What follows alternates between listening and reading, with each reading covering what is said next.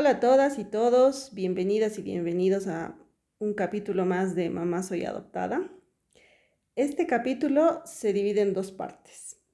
Em, ahora vamos a tener la primera, y esto es porque cuando grabamos la charla con, con Lore de Uruguay, eh, yo tuve varias dificultades en el tema de la señal y se me cortaba, se me caía el Zoom, perdimos de hecho toda la segunda parte, pude rescatar esta primera, pero sí habían algunas interferencias, entonces eh, como alguna vez eh, lo he mencionado, a mí me gusta eh, grabar la charla y subirla tal cual, sin editar nada, tampoco es que preparamos algo antes, em, porque creo que de eso se trata, de poder em, compartir con ustedes nuestras conversaciones. Ah, abrimos nuestro corazón, compartimos nuestras ideas y las queremos compartir también con, con, ustedes de la manera espontánea en la que sale.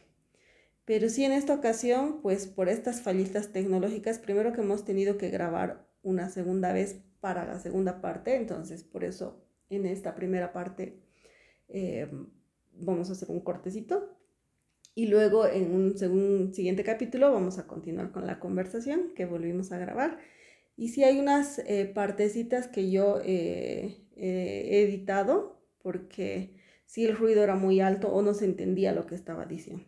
Entonces esas partes sí las, las, las he editado principalmente porque eran las mías más bien. Lore no tenía ninguna dificultad, lo acordamos también así con ella para rescatar toda esta primera parte de la conversación que tuvimos.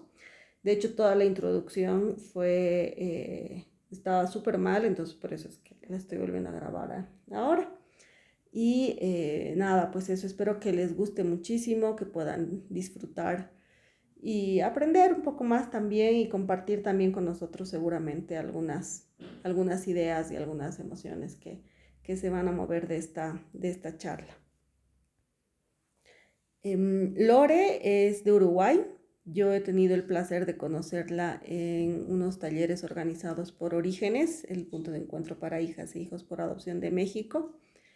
Y em, yo le tengo mucho aprecio, me gusta, la sigo, me gusta mucho sus puntos de vista, me gusta mucho escucharla, tiene una perspectiva eh, muy reflexiva y muy también crítica y autocrítica de la, de la adopción. Y, y compartimos muchas, muchas ideas y y como siempre yo aprendo de, ella. Así que es un placer el compartir este espacio ahora y pues le paso la palabra a ella para que pueda presentarse y contarnos un poquito de, su historia y ya luego continuamos con, el tema que hemos preparado para hoy día.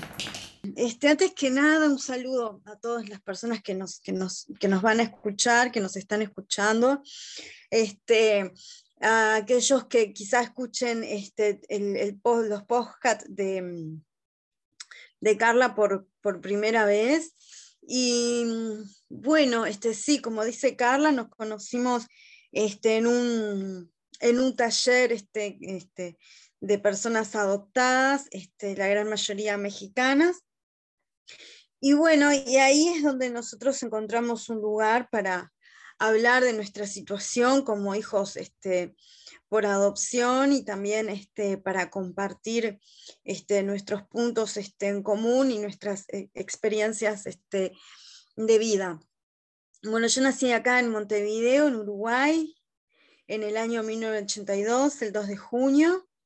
Este, estuve con mi familia de origen aproximadamente nueve meses hasta que, bueno, este, no se pudo sostener más la situación por un tema este, socioeconómico y bueno, y allí es que fui hospitalizada y luego de esa hospitalización, cuando me recuperé, este, me dieron, este, dieron la tenencia a mi nueva familia, que en aquel momento este, se daba la tenencia, y se comenzó el proceso de adopción. Gracias, Lore, gracias por compartirnos eh, tu, historia. Bueno, hoy día vamos a hablar sobre em, eh, un tema muy importante para nosotros como hijas y como hijos eh, por adopción, pero que también eh, no es muy hablado, ¿no?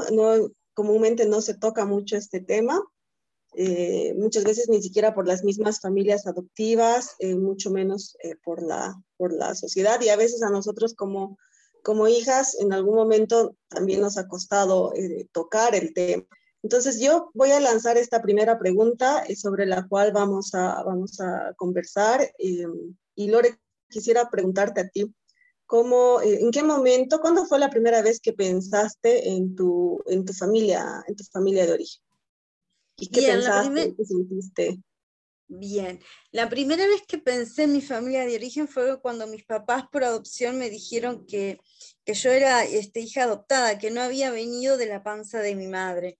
Esa fue la primera vez que pensé en mi familia de origen porque eh, fue muy raro, porque, mm, claro, mis papás este, eran bastante mayores, mi mamá no tanto, cuando mi mamá me adoptó, ella tenía 36 años, pero aparentaba mayor.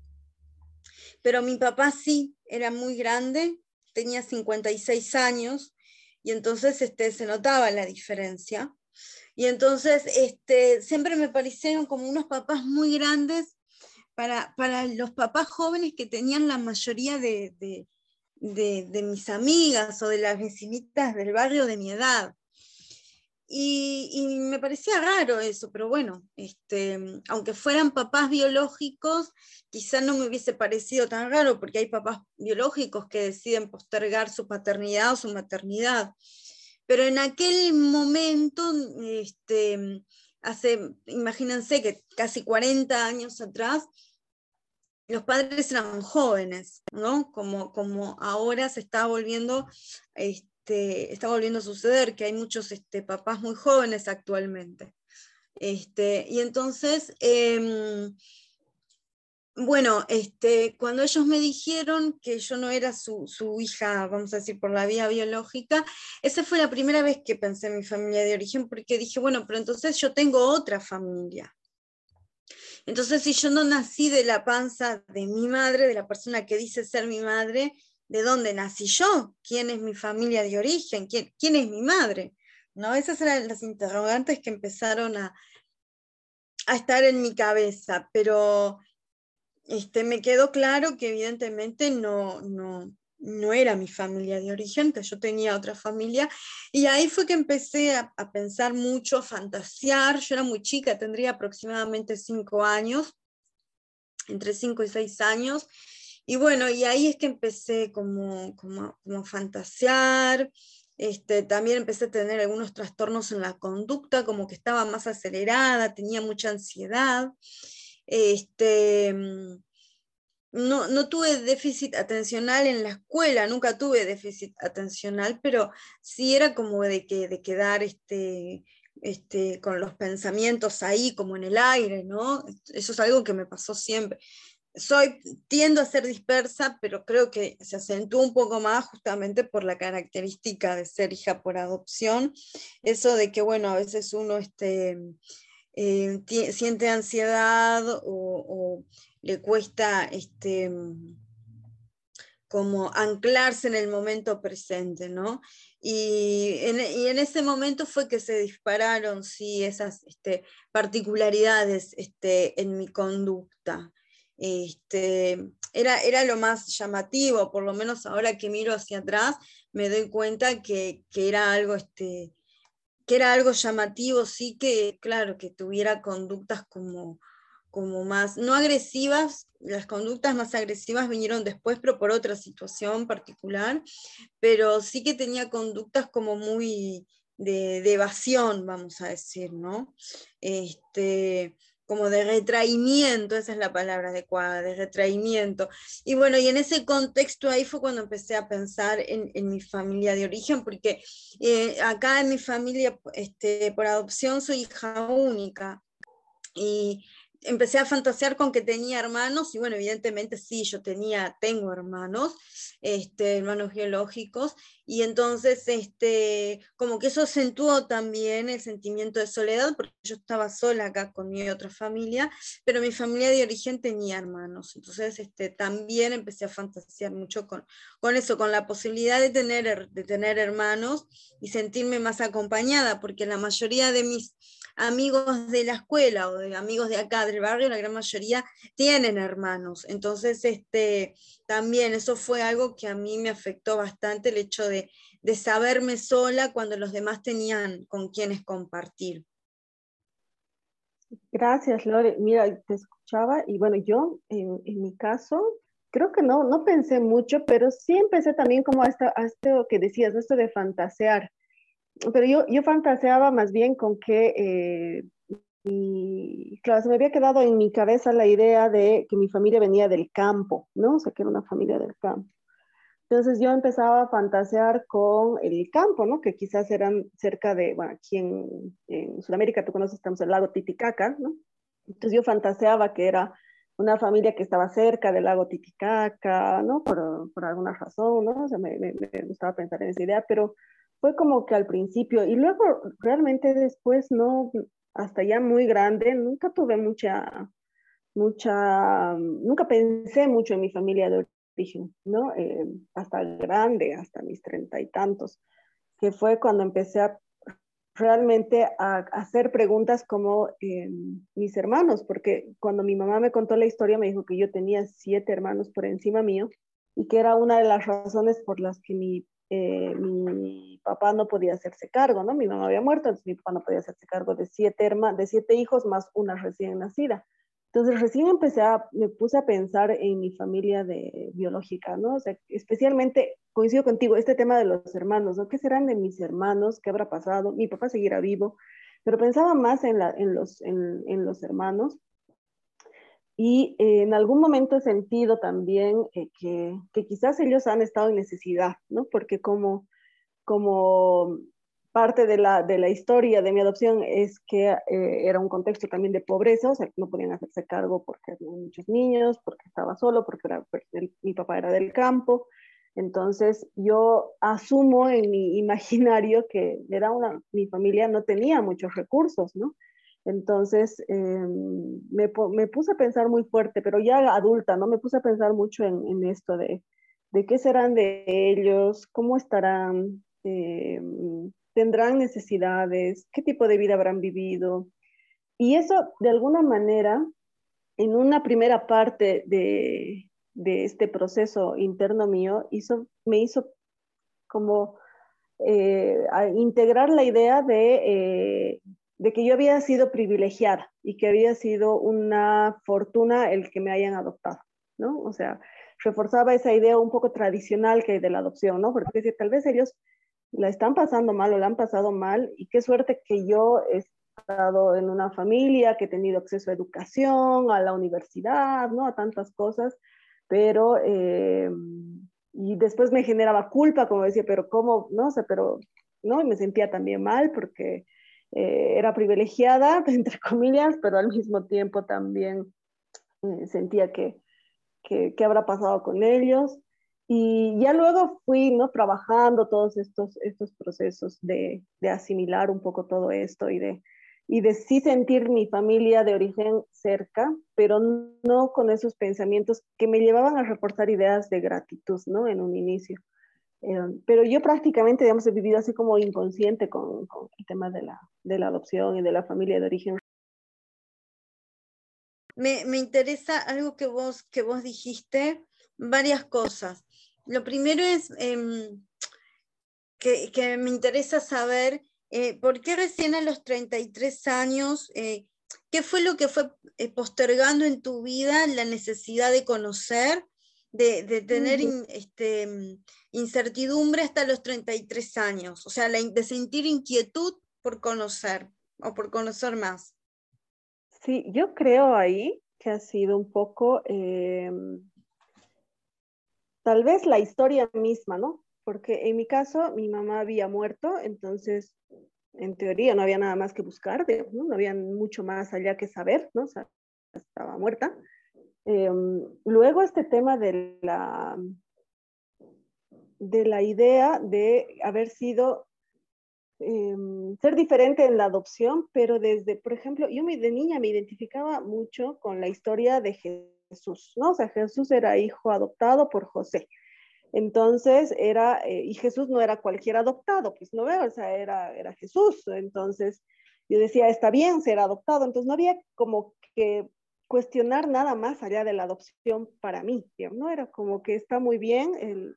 Y en algún momento en el colegio alguien, algún profesor comentó de algún personaje, de algún, no sé si era un escritor, no recuerdo, pero comentó de alguien que también había sido adoptado y que fue a estudiar, que su familia adoptiva lo mandó a estudiar fuera del país y que él se pudo profesionalizar y estar eh, y, ser una eh, ser después una persona muy reconocida muy estudiosa. Entonces yo imagino así ahorita con la pregunta que me haces que me parece súper interesante yo me imagino que he hecho una asociación de eso no o sea qué bien la adopción es una oportunidad entonces yo tenía los mensajes de tu familia era pobre, tu familia no se podía hacer cargo de ti, eh, eh, no, no, tenías mamá, ¿no? Entonces de repente yo tengo una familia, yo tengo mamá, yo tengo que se pueden hacer cargo de mí, entonces era un sinónimo de oportunidad por tal vez esas otras historias, que quizás fue mi mecanismo inconsciente de niña de, de, generar mi resiliencia, ¿no? Porque no es que nadie, o sea, me contaron la historia, pero a mí nadie me ayudó a procesar la historia, ¿no?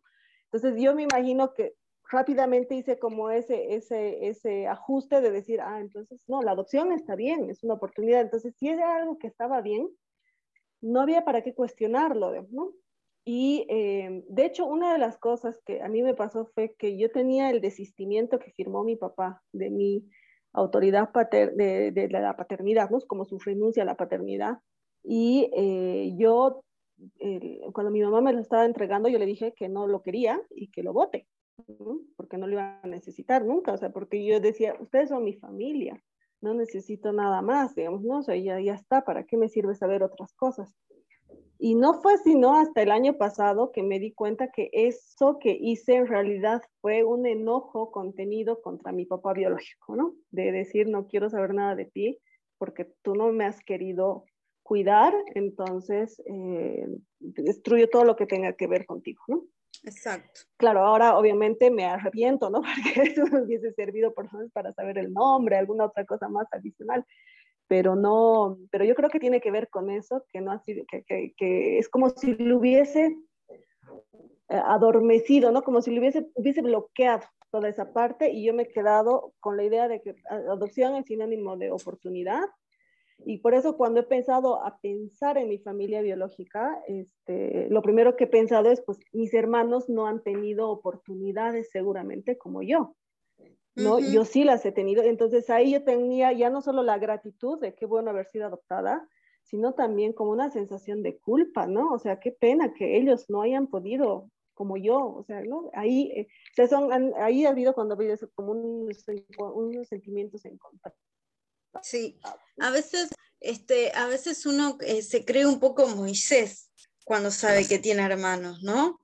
Es decir, el, diferente, pero el diferente privilegiado, porque por lo general los estados eh, no, no, dan en adopción a cualquier familia, vamos a decir desde el punto de vista económico, no estoy hablando desde el punto de vista psicológico ni emocional, porque eso sería un capítulo aparte pero mm, desde el punto de vista económico, evidentemente, eso tiene un peso muy importante en las adopciones. Entonces, este, cuando nosotros sabemos que tenemos hermanos que por lo general tienen una situación económica este, menos este, privilegiada, este, nos sentimos un poco como Moisés, ¿no? Y entonces también aparecen muchas otras este, eh, muchos mitos que uno no, se da cuenta que los experimenta, ¿no? Justamente este, el mito del, adoptado, ¿no? Entonces, a ese mito de la figura del adoptado como un ser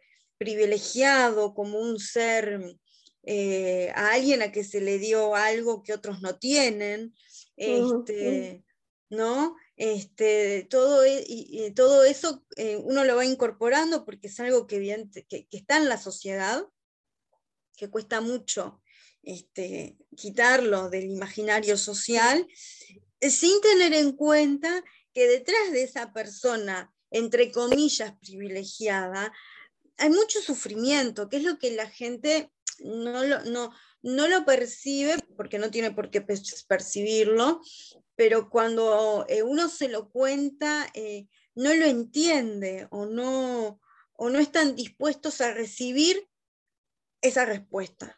¿no? De parte nuestra. ¿Por qué sufrís si tenés una familia? ¿Por qué sufrís si te, tenés lo que otros no tienen? ¿No? Porque eh, que, desde mi perspectiva hay mucho para trabajar en esto, creo que sobre todo en América Latina, no sé, en Europa, aunque con el tema de las inmigraciones, de las inmigraciones, quise decir, de las adopciones internacionales, trabajan mucho el tema del desarraigo, el tema de la, este, de, la, intercultura, ¿no? Todo eso. Pero en el caso nuestro, Latinoamérica, que a grandes rasgos, por lo menos la gran mayoría hablamos el mismo idioma, ¿no? Este, más allá de otras diferencias que podamos tener, como las geográficas o otro tipo de diferencias como las este, culturales ¿no? de, cada, de, cada región, este, queda mucho por trabajar el tema ese de, que el, adoptado es un ser abandonado, es un ser que, que es una persona, es un humano, una, una humana que sufrió un desarraigo, ¿no? Y que ese desarraigo va a doler eh, en la mayoría de los casos, porque obviamente hay excepciones, ¿no? Pero en la mayoría de los casos va a doler y va a doler siempre, ¿no? O sea, con menor intensidad, con mayor intensidad, dolor consciente o dolor inconsciente, pero es un dolor, es algo que es, es un acontecimiento que va a doler, es un desarraigo que va a doler. Entonces uno se siente como en, ese pedestal o en ese lugar en que te pone la sociedad, porque después uno se da cuenta que es la sociedad la que lo pone en ese lugar, del ser privilegiado, cuando en realidad el abandono no es ningún tipo de privilegio. Porque el privilegio es vivir en la familia de origen siempre, ese sí sería el privilegio, que todos los niños y las niñas puedan vivir siempre en su familia de origen y que su familia de origen tengan los medios económicos, psicológicos, emocionales, como para brindarle un, desarrollo adecuado, ¿no? Ese sí es un privilegio en el que sí todos deberíamos estar involucrados y luchar. No el privilegio de decir, bueno, entonces lo doy en adopción, pero mira la familia buena que tiene, qué privilegiado es. No, ahí eh, se está desvirtuando lo, se está desvirtuando lo, vamos a decir, lo importante, ¿no? Y lo, mm, lo impactante que es este, lo, difícil que es, este, lo, eh, quise decir en realidad lo, que es algo muy duro para una sociedad en realidad, que hayan familias y madres que den a sus hijos en adopción. Mm. ¿no? Es algo que, que, debería alarmar a toda sociedad, que hay alguna causa que genera eso, que no debería suceder.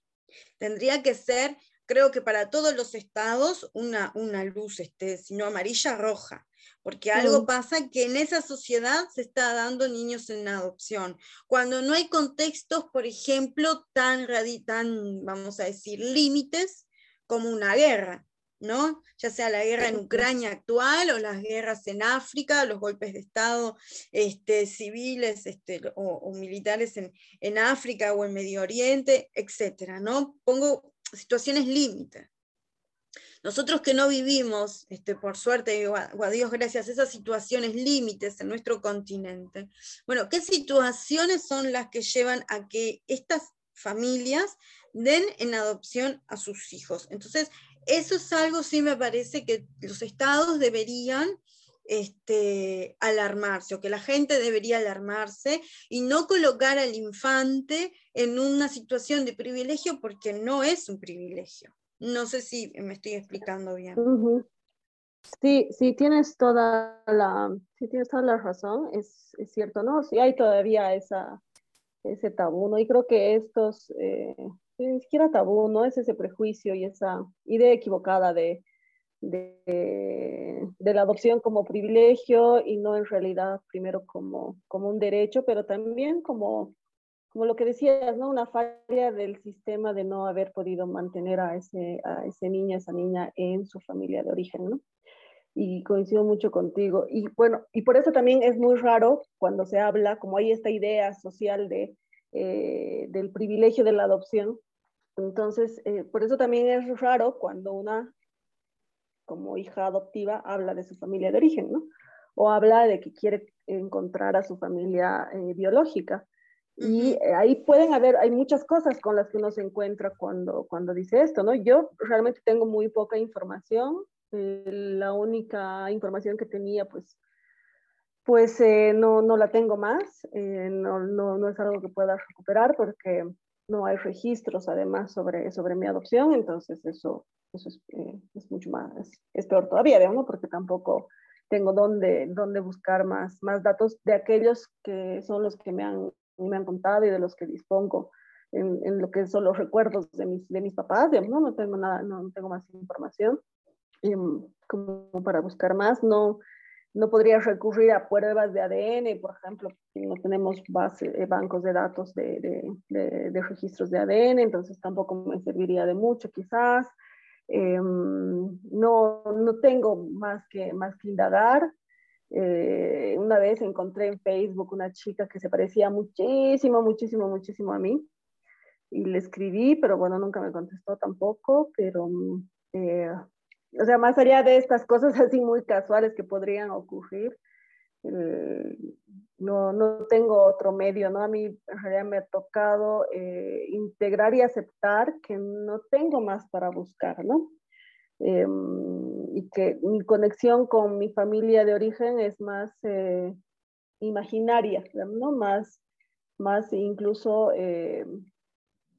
como de un vínculo espiritual, ¿no? O sea, ya reconozco que tengo una familia de origen, voy reconociendo he integrado esa, esa parte mía ¿no? en, en, lo que es mi ser, pero más allá de eso no, y no, tampoco, tampoco tengo, al mismo tiempo no tengo una ansiedad como en algún momento, ¿no? O sea, no, tengo, me siento tampoco frustrada de no saber más, ¿no? Es como que ya, y tampoco diría que es una resignación, ¿no? Es como que he aceptado que mi historia es así y que pues hay una parte de, esa historia que, de la que no tengo conocimiento, no tengo información, Em, creo que si llegara a encontrar mi familia de origen sería así purísima casualidad, ¿no? Así tendría que ser una obra del destino más o menos de repente, pero no, pero no algo que yo pueda eh, lograr a través de una, de una búsqueda de, de, mi familia, ¿no? Y ese también es otro proceso que como hijos, en muchos casos, eh, como mi caso, de donde no tenemos ninguna información, es otro proceso distinto, que hay que hacer un, acompañamiento, además, y vivimos tal vez siempre con esa idea, ¿no? De